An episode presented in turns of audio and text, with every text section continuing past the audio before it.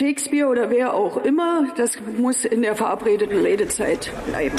Ich möchte nicht antworten, ich muss antworten. Man könnte fast meinen, das wäre Absicht. Lassen Sie eine Zwischenfrage zu. Mit Rechtsradikalen rede ich nicht.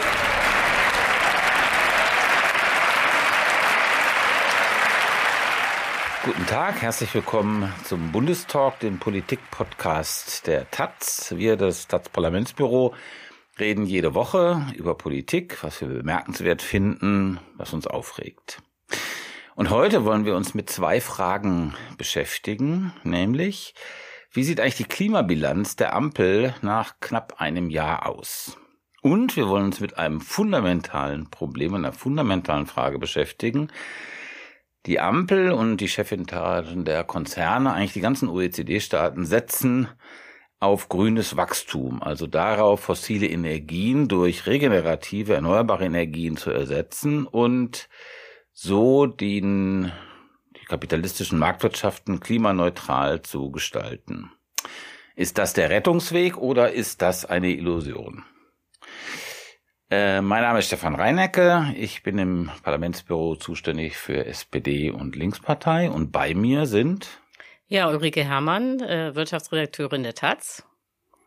Und Malte Kreuzfeld, 15 Jahre lang Wirtschaftsredakteur der Taz und jetzt seit aber vier Wochen nicht mehr, sondern neuer Funktion bei Table Media, wo ich mich ebenfalls mit dem Politikbetrieb beschäftigen werde, aber gerne heute und auch in Zukunft immer mal wieder hier dabei.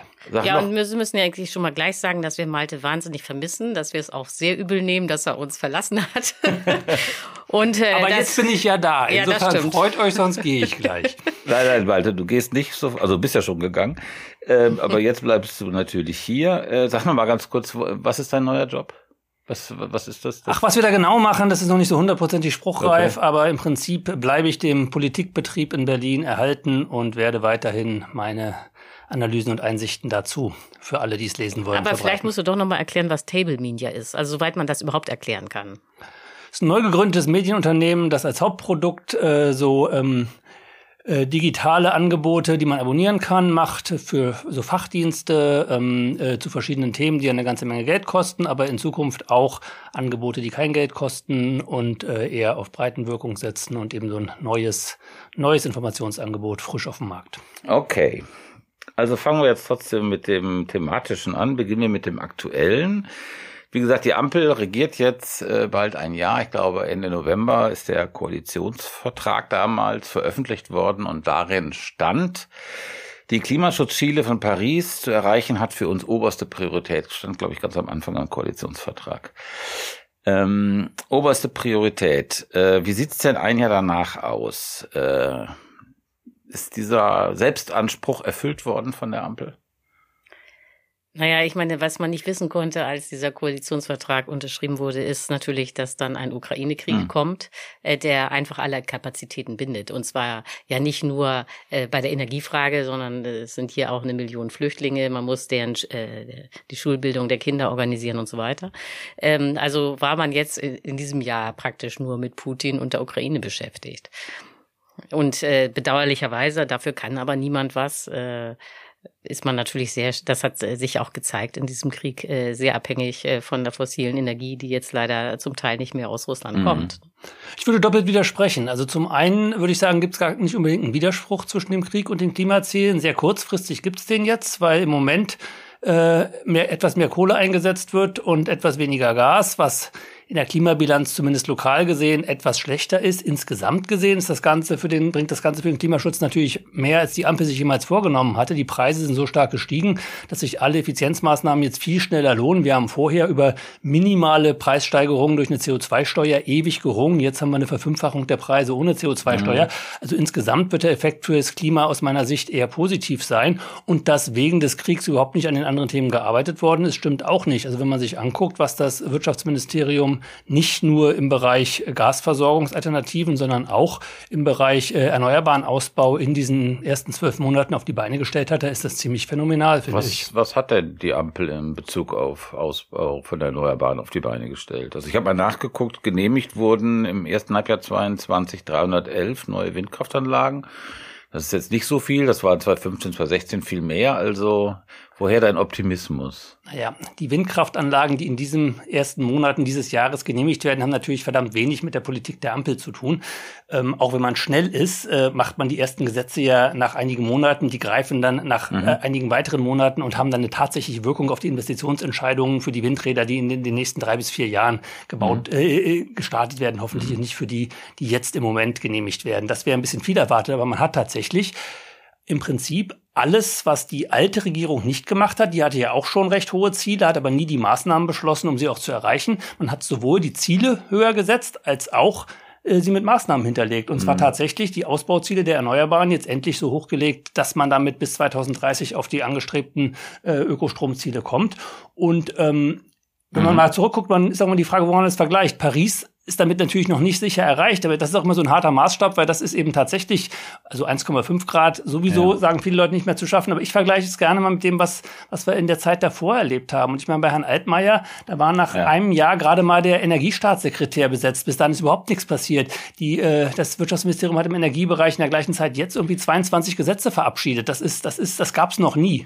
Okay. Also was, äh, ich meine, da hat Malte völlig recht. Äh, also was äh, neu ist, ähm, ist ja schon, dass in dem Koalitionsvertrag äh, tatsächlich äh, die äh, Windenergie und die Solarenergie eine wahnsinnige Rolle spielen. Äh, der Koalitionsvertrag ist ja viel kritisiert worden, auch von mir, äh, weil er ja in vielen Bereichen ziemlich vage war und auch gar nicht klar war, was die einzelnen Maßnahmen kosten sollten.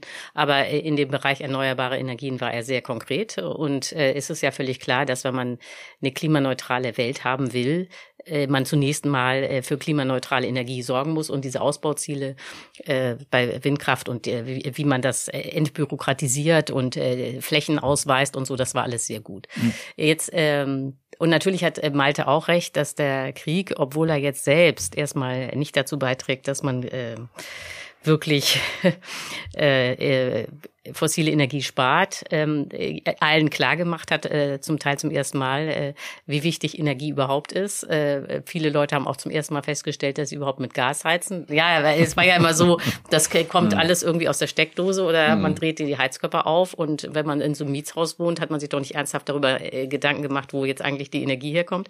Insofern sind das Fortschritte. Aber was sich natürlich jetzt auch zeigt äh, in diesem Krieg, äh, ist ja, äh, dass dramatisch Handwerker fehlen. Also jetzt, wo jeder äh, auf äh, Solarenergie umstellen will, stellen alle fest, ja, die, es gibt ja gar nicht die Handwerker, was jetzt kein Wunder ist und die kann die Koalition auch nicht herbeizaubern. Aber ich glaube, das wird äh, das große Thema der Energiewende sein, äh, wie man eigentlich überhaupt das Personal beschafft. Äh, und äh, da gibt es auch lustige Szenen. Also äh, ich war kürzlich in der äh, an der, auf der Buchmesse und da gibt's ja auch so öffentliche Veranstaltungen und da hat sich so ein Handwerker hingestellt vor 120 Leute und ganz empört gefragt, was die Gesellschaft jetzt eigentlich machen will, damit es mehr Handwerker gibt und weniger Juristen. Ja, und da haben dann irgendwie 120 Leute äh, irgendwie so ein bisschen betroffen geguckt. Wahrscheinlich braucht man für die Energiewende Handwerker und Juristen. Vielleicht weniger Journalisten vielleicht. Ja, kann auch sein. Ähm, nee, Juristen braucht man auf jeden Fall weniger, weil die ganzen Klagen gegen die neuen Anlagen ja eher ein Teil des Problems sind. Und Journalisten braucht man mehr, weil die müssen ja schreiben, dass man mehr Handwerker braucht, damit es dann mehr Handwerker gibt, oder? Ich bin mir da nicht ganz sicher drüber, aber meinetwegen deswegen. Auf jeden Fall. Ähm, du hast vorhin diese 22, also kurz, bitte, bitte um die kurze Antwort, Malte. Du hast vorhin diese 22 Gesetze erwähnt. Was ist sozusagen das Wichtigste? Klär uns mal auf, was sind, was sind die wichtigsten Schritte nach vorne nach dieser Mehltau-Ära von Altmaier? Ja, ganz wichtig ist die Reform des Erneuerbare Energiengesetzes, wo ähm, die neuen Ausbauziele festgeschrieben worden sind. Und nicht nur das, es ist eben auch festgeschrieben worden, das war aus meiner Sicht eine sehr wichtige Sache, dass erneuerbare Energien ab sofort im öffentlichen Interesse stehen und der öffentlichen Sicherheit dienen, was eben bei ganz vielen rechtlichen Fragen in der Abwägung sie in Zukunft nach vorne setzt, dass sie sehr viel schwieriger beklagt werden können. Und ebenfalls wichtig war, dass der Bund den Ländern verbindliche Vorgaben gemacht hat, ähm, über wie viel Flächen sie ausweisen müssen für den. Das sind diese zwei Prozent. Das sind diese mhm. zwei, also sind ja nicht überall zwei Prozent, aber im mhm. Schnitt zwei Prozent. Manche müssen mehr, manche müssen weniger, mhm. je nachdem, wie viel freie Also zwei Prozent der gibt. Fläche, die man für diese regenerativen Energien an Fläche Nur zur Verfügung stellt. Nur genau. für Windkraft. Ja. Genau, das, das war auch ein wichtiger mhm. Schritt, weil der Bund kann das ja eben selber gar nicht durchsetzen. Das äh, blockiert wurde vieles bisher auf Länderebene und da hat er eben gesagt, entweder ihr weist jetzt diese Flächen aus oder mhm. wir nehmen euch das Recht weg, da überhaupt mitzureden reden. Und das ist auch eine sehr wichtige Maßnahme gewesen aus meiner Sicht. Noch eine skeptische Anmerkung zur Ampel. Es gibt ja diese, ich glaube, jetzt sind das 300 Milliarden oder sind es 360 Milliarden. Ich habe so ein bisschen den Überblick verloren über die verschiedenen Entlastungspakete, die da ja großformatig ähm, ähm, auf den Weg gebracht wurden werden. Was da aber doch weitgehend fehlt, äh, was mein Eindruck ist, eine ökologische Komponente. Also es gibt auch nicht so Kleinigkeiten wie also reduzierte Mehrwertsteuer für pflanzliche Lebensmittel, also solche Sachen, die man ja machen könnte, also eher symbolische Sachen.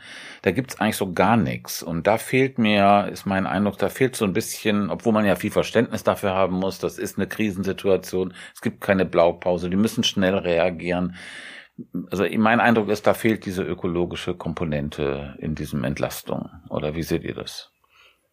Also mein, ich würde sagen, das äh, stimmt, äh, also das stimmt, aber ich würde denken, äh, das Hauptproblem ist woanders, nämlich äh, wahrscheinlich, das sind ja die Prognosen, kann alles anders kommen, aber das sind die Prognosen, werden ja, können, kann es sein, dass im Winter 30 Prozent Gas fehlt. Das heißt, wir haben ein Mengenproblem. Und ähm, das wird aber alles bisher diskutiert, als hätten wir nur ein Preisproblem. Ich meine, es ist ja völlig klar, die Preise gehen nach oben, weil die Mengen knapp sind. Aber äh, dass man tatsächlich Gas sparen muss, das hängt natürlich sehr stark davon ab, wie äh, kalt der Winter wird. Also wenn der so warm bleibt wie jetzt, haben mhm. wir kein Gasproblem. Nicht? Dann kann man da munter durchsegeln. Wenn es aber ein sehr kalter Winter wird, was man ja jetzt nicht weiß, dann wird man ernsthaft in, in eine Mangellage kommen. Äh, und äh, das ist, glaube ich, bisher in der äh, Bevölkerung nicht so richtig angekommen. So, und mhm. das könnte noch schwierig werden. Okay.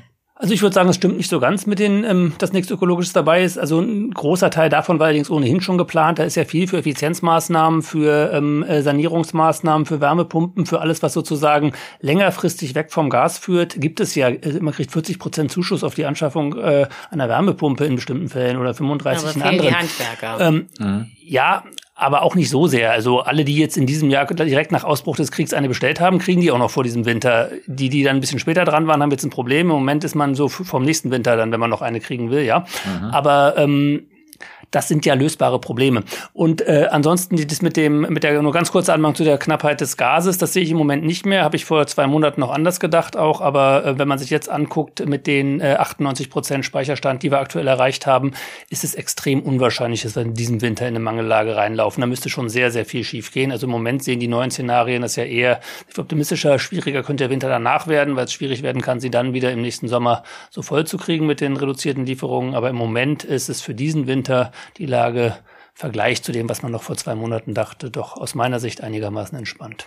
Dann machen wir hier mal einen Cut und ich würde gerne zu dem angekündigten großen Thema kommen. Ähm, nämlich, ähm, Ulrike, du hast ein Buch geschrieben, Das Ende des Kapitalismus, das äh, jetzt auch auf der Spiegel-Bestsellerliste ist, ganz weit oben. Also offenbar oh, äh, Platz fünf und nächste Woche Platz vier. Ja. Also es geht voran. Äh, und offenbar hat dieses Buch einen Nerv getroffen. Und eine Kernthese in diesem Buch ist, dass du äh, sagst, also die Vorstellung, dass es grüne Energie, äh, dass die billig wird und dass die in ausreichendem Maße zur Verfügung stehen wird, das ist eigentlich ein Irrtum. Ähm, das ist ja im Grunde genommen oft in so einer öffentlichen Kommunikation oder auch die Grünen sagen das oft, naja, das, die Sonne scheint immer, der Wind weht, äh, wir sind dann außerdem unabhängig von so Autokraten wie Putin, wir sind unabhängig von Saudi-Arabien, also da erwartet eine, eine äußerst erfreuliche Zukunft und du sagst, das stimmt aber nicht. Wieso nicht? Ja, also die, also äh, damit keine Missverständnisse aufkommen. Ich bin ja unbedingt für den maximalen Ausbau der Windenergie und auch unbedingt für den maximalen Ausbau der äh, Solarenergie. Also ich bin jetzt nicht jemand, der sagen würde, wie hier äh, machen wir keine Energiewende. Äh, das ist ja Quatsch. Also wir können ja die Erde nicht aufheizen, bis wir nicht mehr auf ihr leben können. So, äh, mein Punkt ist nur, äh, dass eben selbst wenn man das maximal ausbaut, wahrscheinlich die äh, Energie dann doch knapp bleiben wird, also nicht dafür reichen wird, um permanentes Wachstum zu befeuern. Also äh, man muss jetzt mal sagen, es gibt aus meiner Sicht keine seriöse Berechnung darüber, wie viel Energie nun eigentlich äh, tatsächlich zur Verfügung steht. Es gibt nur Schätzungen, die auch sehr stark variieren. Aber der äh, Punkt ist ja, äh, und ich glaube, das ist den meisten Leuten nicht richtig klar. Der Kapitalismus ist nur stabil, wenn er tatsächlich weiter wächst. Mhm. Und wir haben jetzt schon ein riesiges System. Und äh, selbst wenn äh, man sagt, ja, die Energie reicht aber für 90 Prozent unserer Wirtschaftsleistung, äh, was ja sehr viel wäre, nicht? wir würden äh, durchaus äh, sehr komfortabel leben, hätte man ein Problem mit dem Kapitalismus, also mit dem System, das wir im Augenblick haben, mhm. weil äh, dauerhaftes Schrumpfen äh, für dieses System extrem schwierig ist, äh, praktisch unmöglich.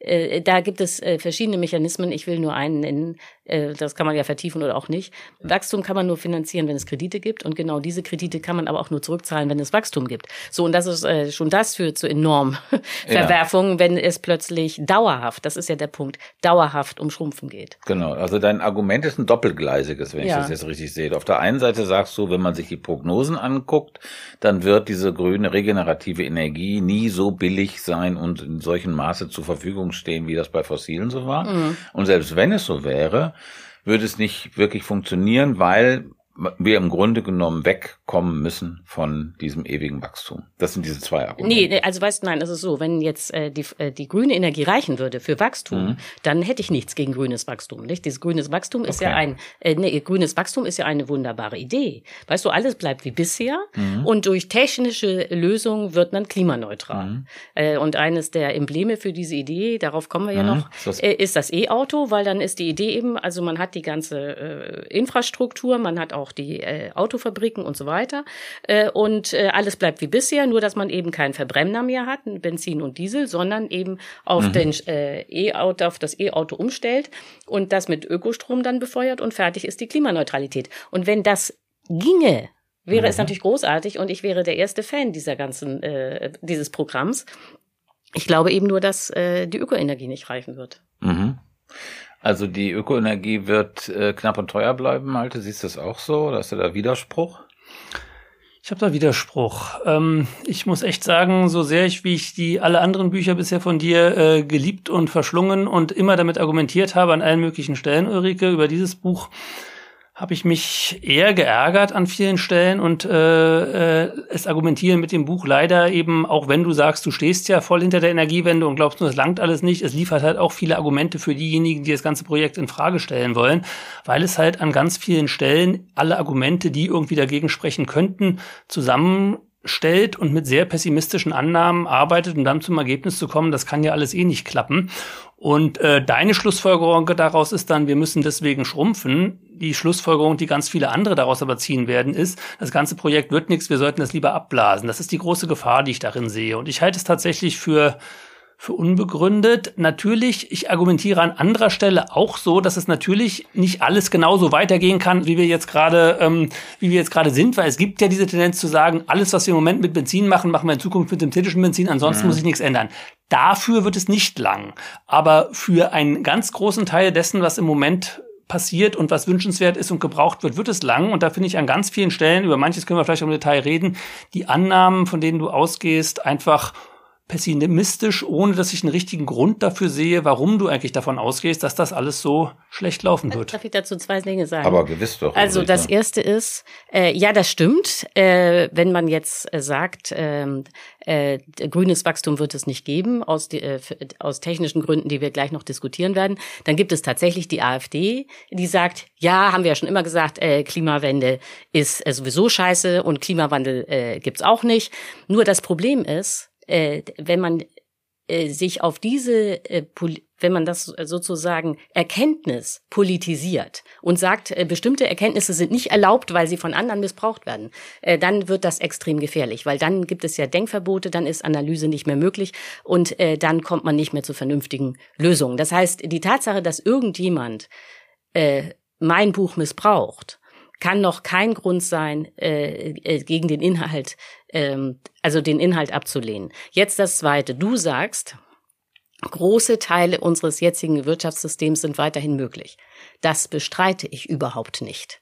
Nur der Punkt ist, und das ist etwas, was offenbar ganz schwer zu verstehen ist, äh, große Teile, sprich sagen wir mal 80 Prozent, 90 Prozent, ist nicht das gleiche wie grünes Wachstum, sondern das ist bereits grünes Schrumpfen. Weil äh, 80 Prozent, 90 Prozent sind eben nicht 100 Prozent. Und dann muss man sich damit auseinandersetzen, wie Schrumpfen im Kapitalismus aussehen soll. Und ich sage ja nicht, dass Schrumpfen nicht möglich ist. Äh, und meinetwegen können wir uns darauf einigen, dass es 90 Prozent sind, die man haben kann und nicht, wie ich ganz pessimistisch äh, ähm, was meine pessimistische Annahme ist, dass man nur 50 Prozent hat, ist ja auch Schnuppe. Ob es 50 Prozent oder 90 Prozent sind, dann muss man über Schrumpfen reden. Und das ist genau etwas, äh, worum sich die gesamte Klimadebatte immer drückt. Und das reicht nicht, dass du sagst große Teile, sondern du musst sagen, äh, grünes Wachstum ist möglich. Mhm. Sonst hat man nämlich genau die, äh, die Schwierigkeiten, die ich in meinem Buch beschreibe. So eine grundsätzliche Einschätzung in, in, in, von dir in deinem Buch, Ulrike, ist ja, dass es ähm, doch sehr schwierig sein wird, grüne Energie in dem Maße zur Verfügung zu stellen, äh, also regenerativ, also über Solar und über Wind und äh, gespeichert in äh, mit mit grünem äh, mit Wasserstoff, also grüner Wasserstoff. Wie sieht's da aus? Also wenn man es ein bisschen konkreter macht, wie äh, wie weit ist die ist ist die Entwicklung von diesen Technologien gediehen? Ist das, das ist das großindustriell einsetzbar um äh, eben, der Scholz im letzten Wahlkampf immer äh, erzählt, also der Strombedarf der chemischen Industrie wird so groß, Strombedarf wird so groß sein wie der gesamte Strombedarf von Deutschland jetzt, 2045, wenn Deutschland klimaneutral ist. Also das geht um gigantische Dimensionen und kriegen wir das hin? Also äh, da ist, also es gibt ja ganz viele Ebenen, äh, wo man das äh, diskutieren kann. Äh, vielleicht sollte man zunächst mal äh, sich darauf einigen äh, oder gucken, ob wir uns darauf überhaupt einigen können, mhm. ich und äh, Malte, weil da glaube ich gibt's schon die ersten äh, Differenzen zwischen mir und äh, anderen äh, Klimaaktivisten. Äh, also ich glaube, dass die einzigen äh, beiden ähm, klimaneutralen Energie Gewinnungssysteme, die skalierbar sind, sprich, die man au äh, wirklich auch in großem Maßstab ausbauen kann, äh, Solarenergie und Windenergie ist. Weil es gibt auch noch andere Dinge, Wasserkraft, aber zum Beispiel die Wasserkraft kann man in Deutschland praktisch nicht mehr ausbauen, weil das schon äh, zu Zeiten des Nationalsozialismus gemacht wurde und äh, die zehn größten äh, Wasserkraftwerke in Deutschland auch ungefähr 90 Prozent des Stroms aus Wasserkraftwerken liefern. Das heißt, der Rest ist nur klein, klein mhm. und das bringt okay. alles nichts. Und dann gibt es natürlich noch das bekannte Problem der Dürren, dann liefert Wasserkraft sowieso nicht. Und äh, äh auch äh, Biomasse äh, im Augenblick noch ein sehr wichtiger äh, Faktor Faktor äh, ist nicht ausbaubar, weil man ja dann das Flächenproblem hat. Außerdem ist viel, ein großer Teil dieser Biomasse auch gar nicht öko, sondern es besteht aus aus Maisfeldern oder Rapsfeldern, sind also Monokulturen mit ihren eigenen Problemen. Das heißt, äh, es geht um Solarenergie und Windkraft. So, ja, und sind wir uns vollkommen einig. Da sind gut, da sind wir uns. Ja, das ist ja wichtig, weil ich glaube, mhm. äh, nee, weil man ja immer wieder dann Zuschriften Geothermie. Kriegt. Ja, Geothermie ist, ähm, äh, da gibt's ja zwei verschiedene Formen. Das eine ist äh, die Tiefengeothermie, mhm. dass man da irgendwie äh, hunderte von Metern äh, in die Erde bohrt. Äh, das geht aus geologischen Gründen in Deutschland eigentlich nur im Großraum München. Also wir sind jetzt hier keine Vulkaninsel wie Island, nicht, wo natürlich überall kann man da irgendwie Geothermie machen, okay. aber nicht hier. Und dann gibt's als als flache Geothermie, äh, was viele Leute kennen, äh, die Wärmepumpe wenn man da äh, die Bodenwärme nutzt. Aber äh, so. Aber das bringt jetzt, das bringt was, aber jetzt auch nicht so viel und viele machen ja auch Luftwärmepumpen. Äh, mhm. Naja, gut. So, jetzt ist das Problem, dass ähm, man natürlich alle Flächen nutzen sollte, äh, die man äh, haben kann, die als Standort geeignet sind, sowohl für die Solarenergie wie auch für die Windkraft. Aber das ist eben schon ein Riesenausbauprogramm. Ich sage ja nicht, dass das nicht geht, aber im Augenblick ist eben äh, macht die Solarenergie in allen ihren Varianten äh, zwei Prozent des deutschen Endenergieverbrauchs aus und die Windkraft war 2021 bei 4,7 Prozent. Ja, und da fängt es schon an. Das ja. ist schon die ersten Zahlen, die ich finde, die manipulativ sind, weil das erweckt einen vollkommen falschen Eindruck, weil du dabei eben nicht berücksichtigst, dass im Moment bei deinem äh, Kohlekraftwerk äh, bei den älteren 80 Prozent und bei den neueren 60 Prozent der Energie ungenutzt zum Schornstein oder ins Kühlwasser des Flusses gehen. Dass bei deinem Auto im Moment 85 Prozent der Energie als Wärme aus dem Auspuff rauskommen und nur 15 Prozent zum Antrieb des Autos genutzt werden. Du musst es ja auf die Nutzenergie beziehen, also die Energie, die wir brauchen. Und dies bei den Erneuerbaren fast komplett, dass du fast die gesamte Energie, die als Strom erzeugt wird, dann eben auch für das, wofür du sie nutzen willst, nutzt. Und bei den fossilen Energien ist das ungefähr drei Viertel gehen ungenutzt raus. Das heißt, du darfst bei diesen bei dieser Primärenergie musst du erstmal die Hälfte abziehen, die als Wärme im Fluss oder in der Umgebung landet. Dann hast du schon ganz andere Zahlen. Deswegen finde ich da schon die Argumentation unseriös. Ja, aber jetzt, äh, äh ich rede ja vom Endenergieverbrauch und nicht vom Mehrenergieverbrauch. Das heißt, die, die katastrophale Wirkung äh, der, äh, der Kraftwerke ist ja schon rausgerechnet. Wo du jetzt recht hast, ist, äh, das wird jetzt richtig technisch, nicht? Also wo ähm, Aber das habe ich alles in dem Buch äh, vorgerechnet. Äh, wenn man jetzt zwischen Primärenergieverbrauch und Endenergieverbrauch differenziert, hat man nur die wahnsinnig schlechte Energiebilanz der Kraftwerke raus, die ja Strom herstellen. Äh, was nicht drin ist, äh, da hast du ja völlig recht, ist, äh, wenn man nur Endenergieverbrauch anguckt, die katastrophale äh, Bilanz beispielsweise eines Benziners, nicht? Ähm, das äh, ist da äh, nicht abgebildet, weil und also es ist wirklich furchtbar, wie ineffizient mhm. äh, Autos sind, Verbrenner.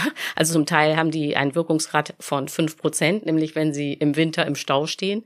Äh, und äh, dann werden die auch als mhm. äh, fahrbare Heizungen verspottet, weil sie eigentlich nur Wärme produzieren und überhaupt keine Bewegungsenergie. Ja. Das stimmt. Und äh, der Wirkungsgrad von äh, äh, Elektroautos ist viel größer, beträgt irgendwie 64 bis 70 Prozent.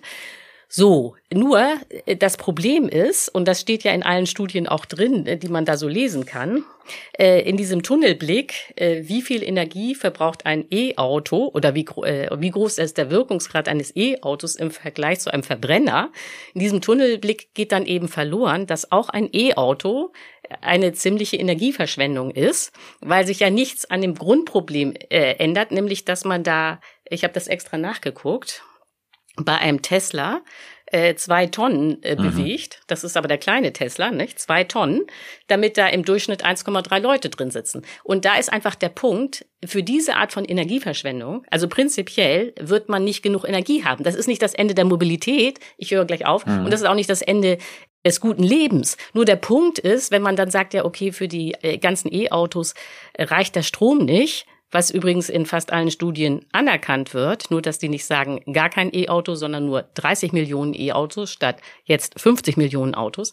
Das Problem ist dann immer, egal wie man das jetzt rechnet, ob man sagt, man muss die Zahl der Autos halbieren oder man äh, kommt gar nicht äh, mit E-Autos weiter, das Problem ist immer, was machst du aus mit der deutschen Automobilindustrie, wo im Augenblick 1,75 Millionen Menschen direkt oder indirekt beschäftigt sind? Naja, das hast du mhm. vorhin selber gesagt. Die Handwerker fehlen. Das finde ich auch so lustig im Buch. Im einen Kapitel beklagst du, es gibt zu wenig Leute, die äh, Solarzellen aufs Dach machen. Im anderen Kapitel beklagst du, was sollen die ganzen Leute machen, die bisher die Autos gebaut haben. Ich würde sagen, da sehe ich eine gewisse Schnittmenge.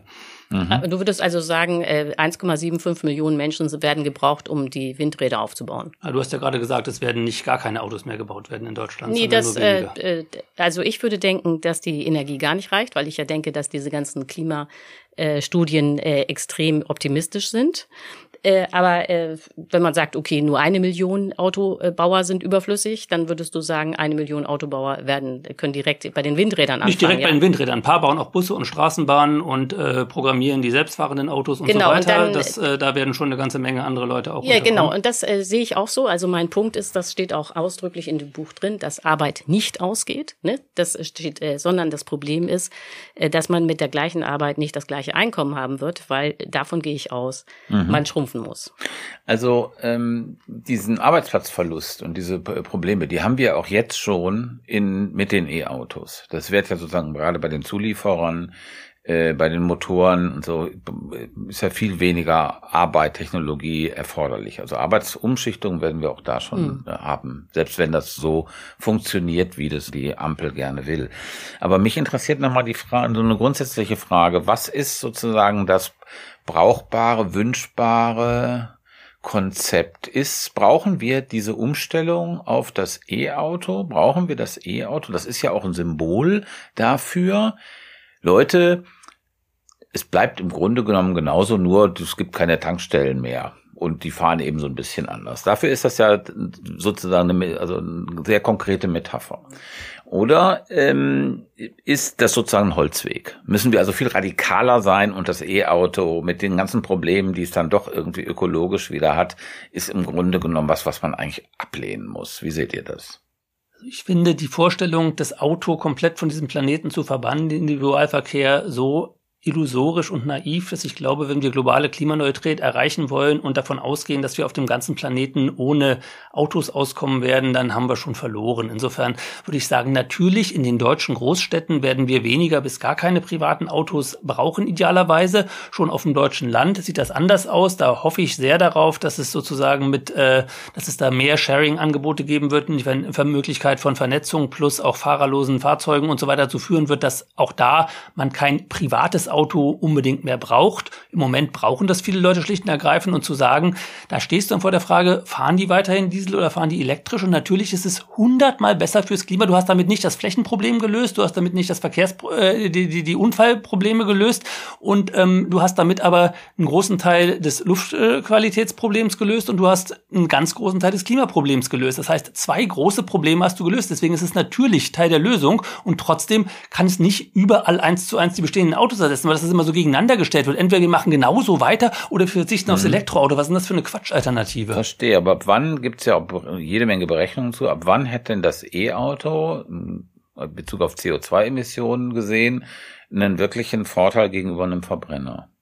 Jetzt schon, auf jeden Fall. Also äh, definitiv. Äh, das ist auch eine Sache, wo ich mich im Auto drüber geärgert habe, äh, im Buch drüber geärgert habe, ähm, dass du da dieses Beispiel wieder bringst, dass ein Elektroauto 200 Kilometer fahren muss, bis es äh, Umwelt 200.000 200.000 Entschuldigung, ja 200.000 Kilometer fahren muss, bis es äh, einen Klimanutzen gegenüber einem Verbrenner hat. Das ist eine total problematische Zahl. Die geht von einem veralteten Strommix aus. Die geht davon aus, dass die Batterien komplett mit Kohlestrom gebaut werden und die geht von extrem großen schweren Autos aus. Du kannst bei anderen Rechnungen auch auf 40.000 1000 kommen. Und wenn du irgendwie eines steht Tages ja auch 100 drin. Das, das steht drin. Ja, Doch, bei kleinen, ja. Kleinwagen steht 40.000, ja. Äh, nee, ich bin jetzt nicht bei den Kleinwagen, ich bin jetzt selbst bei dem großen Wagen, kommst mhm. du mit anderen Rechnungen darauf. Also insofern mhm. auch da ist es wieder so ein bisschen das Geschäft des E-Auto schlecht schreibens oder so, was mich irgendwie echt ärgert. Und ähm, der Klimanutzen wird natürlich jedes Jahr größer, weil jedes Jahr sowohl äh, der Strom, mit dem die Autos angetrieben wird, ökologischer wird. Das ist ja jedes Jahr haben wir einen größeren Anteil Ökostrom im System und auch in den Ländern, wo das hergestellt wird, die Batterien und die Autos hergestellt werden, wird natürlich jedes Jahr äh, der Strommix ökologischer. Insofern ist das ein absehbar, dass diese, dass diese Zahl jedes Jahr kleiner werden wird. Also, okay, Ulrike. Äh, ja, also weltweit ne, mhm. sind Solarstrom und Windstrom gerade bei jeweils ein Prozent des Endenergieverbrauches. Ne? Also ja, dein wunderbarer Strommix beim Thema äh, Batterieherstellung oder restliche äh, Herstellung, äh, den äh, gibt es bisher nicht. Da ist wieder der Endenergiemix irrelevant, sondern der Strommix brauchen wir da, ne? Ja, nur weißt du was, ich glaube, das ist der fundamentale Unterschied. Und dann kommt man da auch nicht weiter.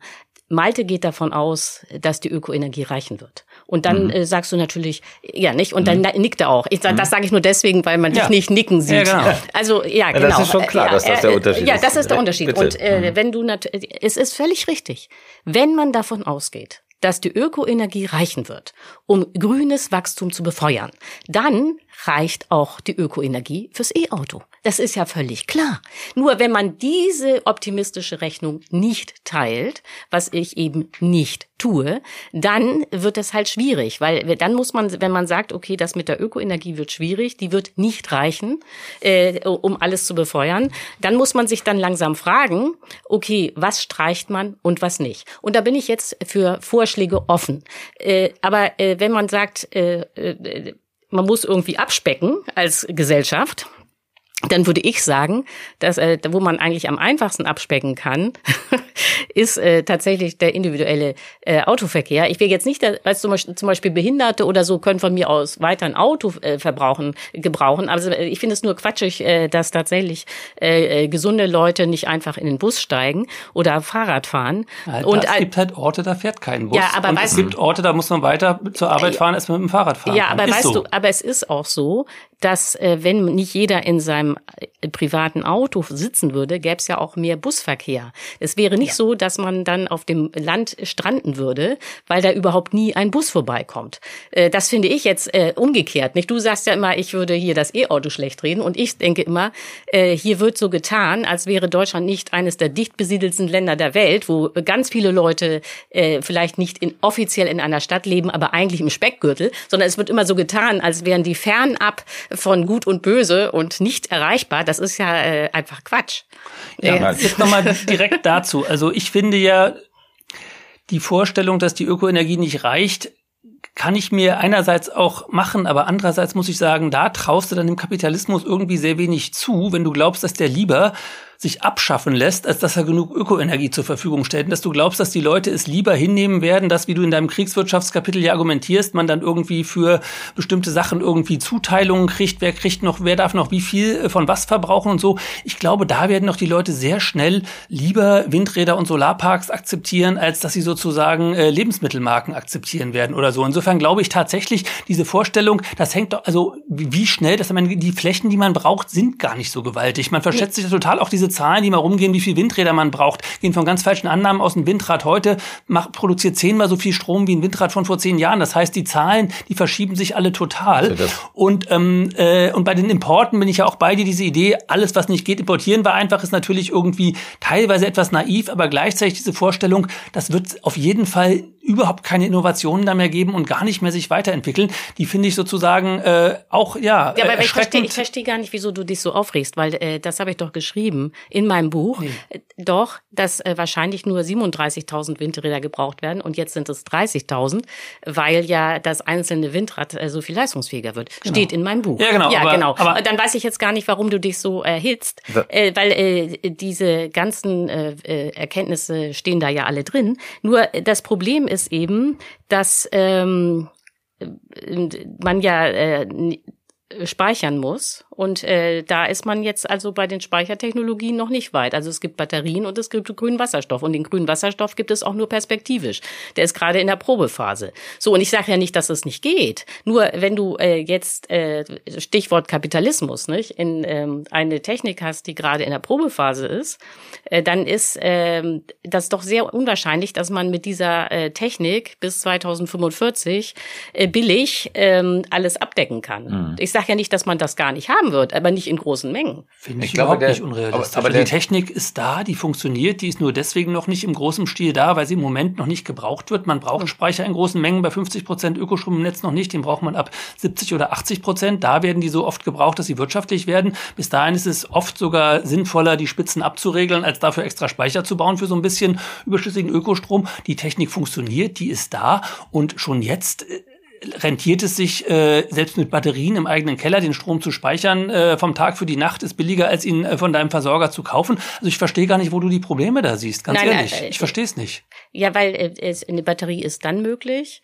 äh, wenn man äh, sozusagen äh, vom Tag in die Nacht will. Ja, genau. Sie ist nicht möglich, wenn ähm, wenn man äh, Dunkelflauten über äh, Richtig. Dafür muss. hat man dann äh, den, den doch äh, den grünen Wasserstoff, der genau. sich gerade im Probebetrieb befindet. Ja. Genau, also ich glaube mit dem grünen Wasserstoff, das ist schon ein Kernproblem und ein Kernthema, weil wenn ich das richtig sehe, ähm, ist es so, dass man die gesamte Energieversorgung der deutschen Industrie und des deutschen Verkehrs und so weiter komplett auf Verstrom umstellt. Strom ist sozusagen das, ähm, worum es es geht und eben und eben Wasserstoff. Und Wasserstoff, dafür gibt es gewissermaßen äh, nur Vermutungen, dass es funktioniert. Es, die gehen ja auch davon aus, dass äh, diese Energie, diese Energieautarkie-Idee, die du manchmal ähm, ähm, irgendwie hoch äh, ploppt, die ist meiner Ansicht nach naiv, weil Deutschland davon abhängig sein wird, weiterhin Energie hat auch äh, niemand die Autarkiepläne.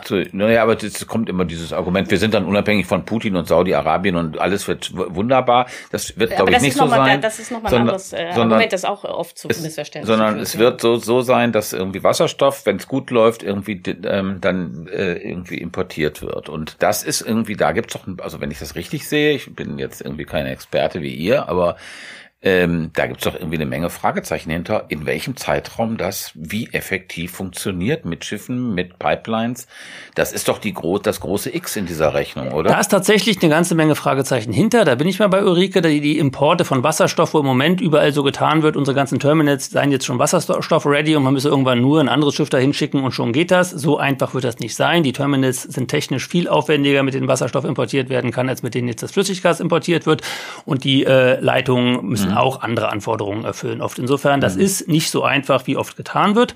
Es ist schon sehr viel einfacher, wenn man nicht Wasserstoff, sondern Ammoniak importiert. Da sind die Anforderungen sehr viel geringer. Das ist sehr viel realistischer. Und sofern man Schiff Das also, ja ist auch mit dem Schiff, genau. Also mhm. Wasserstoff soll ja aber nach den Plänen auch zum Teil mit dem Schiff kommen. Mhm. Ammon Ammoniak per Schiff ist durchaus realistisch und ganz da kann man wieder Wasserstoff daraus machen, dann allerdings mit größeren Verlusten. Man kann aber auch direkt mit dem Ammoniak arbeiten. Ein großer Teil in der chemischen Industrie wird für viele Produkte direkt auch Ammoniak eingesetzt. Also überall, wo man ohnehin Ammoniak braucht, macht mhm. das Sinn. Bei Wasserstoff glaube ich tatsächlich eher, dass der äh, in größeren Mengen eher durch Pipelines kommen wird aus dem äh, südeuropäischen und nordafrikanischen Raum, wo es teilweise auch schon Pipelines gibt, die umgerüstet werden können. Da rechnet sich das auch sehr viel eher, als wenn neu gebaut wird oder wenn per Schiff äh, transportiert werden muss. Und ich glaube tatsächlich aber auch, dass die Importe am Ende vermutlich geringer sein werden, als wir annehmen und doch eine größere Menge bei uns selber gemacht wird, mhm. weil das Potenzial größer ist, als in vielen Szenarien angenommen wird und das am Ende preiswerter und einfacher sein wird oder so. Ich glaube tatsächlich, mhm. dass diese Szenarien, die davon ausgehen, dass wir 80 Prozent importieren müssen, nicht stimmen stimmen werden es okay. hoffentlich nur 50 Prozent sein werden. Also zur Erklärung, also man ähm, äh, Wasserstoff ist dann sozusagen der Energiespeicher und die Verwandlung in Ammoniak äh, ist deswegen notwendig, ähm, weil es flüchtig ist und man das nicht sonst äh, mit dem Schiff transportieren kann. Ja, kann man auch, aber eben nur tiefgekühlt ja. äh, auf sehr tiefe Temperaturen, was genau. sehr energieaufwendig und technisch sehr anspruchsvoll ist. Genau. Und Ulrike, wie siehst du diese Sache mit dem mit dem grünen Wasserstoff? Ja, also äh, bei den Importen äh, sehe ich das auch so, dass es äh, sehr teuer ist. Also das ist jetzt auch keine Erfindung Erfindung von mir, sondern es gibt ja einen äh, Solaringenieur, der sozusagen, man könnte sagen, der heutige Solarpapst ist, Volker mhm. Quaschning, und der hat das in seinem neuen Buch alles vorgerechnet. Und dann kam raus, äh, dass eben 80 Prozent, äh, das, dann kam raus, dass es um 80 Prozent teurer wäre, äh, Solarenergie in der Sahara zu gewinnen und dann irgendwie hierher zu transportieren, was eben wahrscheinlich äh, äh, als grüner Wasserstoff laufen würde, sondern dass es billiger ist, äh, die Solarenergie hier zu gewinnen. Und es wäre ja auch, wie gesagt, äh, da sind ich und Malte uns ja einig, äh, gar kein Problem, die nötigen Flächen für die Solarenergie zu finden.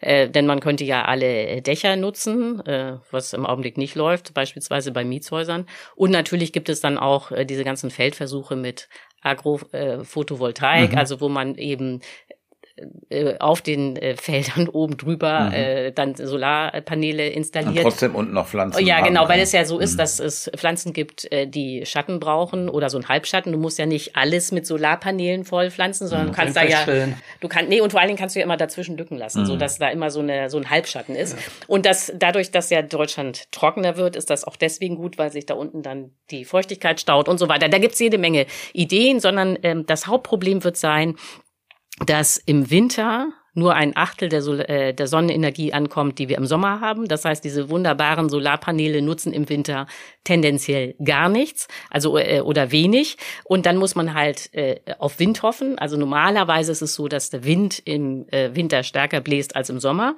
Aber es gibt eben äh, katastrophale Ausnahmen. Zum Beispiel war von Januar bis März 2021 die Windausbeute sehr hm. gering. Deswegen ist auch übrigens die Zahl für 2021 insgesamt so äh, schlecht aber das äh, kann man ja nicht vorher wissen, nicht? Und das ging Wochen, Wochen, Wochen lang. Aber kann und, ich da ganz kurz was sagen? Also wir haben jetzt zum Beispiel diese französischen AKWs, die jetzt ja. alle nicht laufen. Und Nein, nur die Hälfte läuft nicht. Äh, die Hälfte läuft nicht, genau. Aber es sind sehr viele, also auch, sehr, auch die Hälfte sind sehr viele.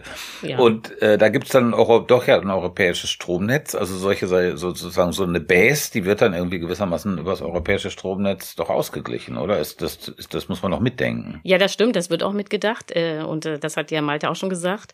Aber letztlich letztlich ist es ja so, dass äh, äh, zwischen den Europäern laufen jetzt nicht äh, Leitungen, dass du 100 Prozent des Stroms mal aus dem Nachbarland äh, angeln kannst, sondern äh, das sind so mhm. äh, Schwankungsbreiten von ungefähr 10 Prozent. Denn ist ja klar, das andere Land muss ja auch noch Strom haben und äh, kann jetzt nicht sein gesamtes Strom, äh, seinen gesamten Strom abgeben.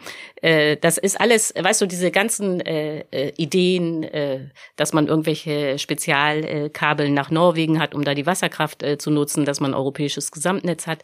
Äh, das äh, vereinfacht das Management, aber es äh, verhindert nicht, mhm. es löst nicht das Problem der Dunkelflaute. Mhm. So und äh, die Dunkelflaute, der Witz an der Dunkelflaute ist nicht, äh, ob sie häufig vorkommt, wenig häufig vorkommt oder gar nicht vorkommt, sondern der Witz ist, äh, dass es schon wahnsinnig teuer ist, überhaupt für die Möglichkeit einer Dunkelflaute vorzusorgen. Das ist das strukturelle Argument. Naja, nee, ich, ja. es ist schon entscheidend, wie oft sie kommt, weil das Teure dabei ist schon der Wasserstoff, der verbrannt wird. Die Kraftwerke, die baust du einmal und dann stehen die da und werden idealerweise jedes Jahr ein bis zwei Wochen lang gebraucht und ähm, in der Zeit verbrennst du dann anfangs noch dein, äh, die, die Reste von Erdgas und später irgendwann äh, mhm. verbrennst du darin nur noch Wasserstoff. Und natürlich ist es entscheidend, ob die oft oder selten laufen, ist es schon die Verbrauchskosten viel höher als die Investitionskosten. Dabei würde ich sagen, also wenn die erstmal stehen, ist das, äh, haben die ja, hat ein Gaskraftwerk ja fast keine laufenden Kosten. Du hast ja wenig Personal und so weiter. Das ist sozusagen, du hast die einmaligen Investitionskosten und fertig.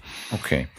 Es ist auf jeden Fall eine sehr ungewöhnliche Situation, ähm, dass es eine offene Situation ist. Man weiß nicht genau, ob das wirklich äh, so funktioniert, wie es gedacht ist. Also es ist im Grunde genommen so eine Operation am offenen Herzen von so einer Industriegesellschaft. Das glaube ich ja, schon. Aber es ist auch oder? keine richtige Alternative, weil bei der Alternative genau. weiß man, dass es nicht Nein. funktionieren wird. Insofern das, ist es so, stellt sich die Frage. Da nicht also so weitermachen wie bisher ist auf jeden Fall keine Option. Da hast, du, da hast du völlig recht. Das ist endlich mal wieder ein Punkt, wo wir einig sind. Das muss man immer sich nochmal vergegenwärtigen, aber man darf sozusagen das andere, finde ich, also das Offene, das Ungelöste, das Unklare, die Fragezeichen darf man nicht durch Ausrufezeichen ersetzen. Obwohl es natürlich vollkommen richtig ist, was du gerade gesagt hast, dass man natürlich so mit fossilen Energien auf gar keinen Fall weitermachen kann und so schnell wie möglich davon da raus muss. Das ist ja, glaube ich, Konsens. Nee, ich meine, nur der, äh, ja, das ist Konsens. Also der äh, Streit zwischen mir und Malt ist nur, äh, äh, ist grünes Wachstum möglich oder läuft es auf grünes Schrumpfen raus? Ne? Aber wir sind uns einig bei dem äh, Thema, es geht um eine grüne Zukunft. Genau. So, also Vielleicht zum, zum Schluss, ähm, was du gerade äh, angespielt hast, Ulrike, grünes Wachstum, grünes Schrumpfen. Ähm, ist das die richtige Frage? Ähm, ist es nicht denkbar äh, oder klüger zu fragen, wo müssen wir schrumpfen, wo müssen wir wachsen? Also gibt es bestimmte Bereiche von Ökonomie, äh, die so ökologisch schädlich sind, und zwar nicht nur in Bezug auf CO2-Emissionen, sondern auch in Bezug auf ähm, äh, Biodiversität etc., dass wir die runterfahren müssen und andere für doch relativ eher unschädlich halten. Und also muss man nicht in so eine, so eine Qualitätsdebatte eher gehen. Ja, also auf jeden Fall gibt es natürlich äh, Tätigkeiten, die erstmal klimaneutral sind. Also beispielsweise äh, wenn man äh, Kinder unterrichtet oder wenn man äh, Leute im Krankenhaus pflegt. Ähm, nur das Problem ist, äh, dass äh, diese Leute, wenn sie dann äh, meinetwegen Lehrer sind, ja selber dann auch wieder nach Mallorca fliegen wollen und so weiter. Also die haben auch alle äh, dann einen ökologischen Fußabdruck. Deswegen ist das insges äh, insgesamt ziemlich künstlich äh, zu sagen, äh, es gibt äh, gute Tätigkeiten und schlechte Tätigkeiten, okay. sondern man muss äh, das tatsächlich als gesamte Volkswirtschaft betrachten. Mhm. Äh, und äh, wenn man dann feststellt, das ist ja jeder Streitpunkt, die gesamte Volkswirtschaft mhm. verbraucht so viel Energie, dass das mit grünem Strom nicht abzudecken ist, dann ist das auch Schnuppe, ob die Leute jetzt Lehrer sind oder Pfleger oder ob sie in der Automobilindustrie arbeiten. Mhm. Also nicht, dass, ein, dass da Missverständnis auskommt. Ich bin sehr dafür, mehr Lehrer anzustellen und mehr äh, Pflegekräfte. Aber das ist sozusagen für unsere Debatte jetzt eigentlich nachrangig. Mhm. Wie siehst du das, Malte? Also gibt es so ein qualitativ? Ja, auf jeden Fall. Und ich finde, ich sage ja auch nicht, dass nichts mhm. schrumpfen muss. Also ich glaube tatsächlich, dass, wir, dass man sehr vieles klimaneutral hinkriegt, aber zwei Sachen, bei zwei Sachen habe ich ein großes Fragezeichen. Das eine ist der Konsum von äh, tierischen Produkten, wo ich nicht sehe, dass man das sozusagen so klimaneutral hinkriegt. Das muss weniger werden und das wird, glaube ich, auch weniger werden. Und wenn ich sehe, dass ähm, man jetzt schon nicht mehr unterscheiden kann, ob die Mortadella jetzt irgendwie äh, vom Schwein ist oder aus dem äh, Labor, das, äh, dann habe ich da teilweise nicht so große Sorgen.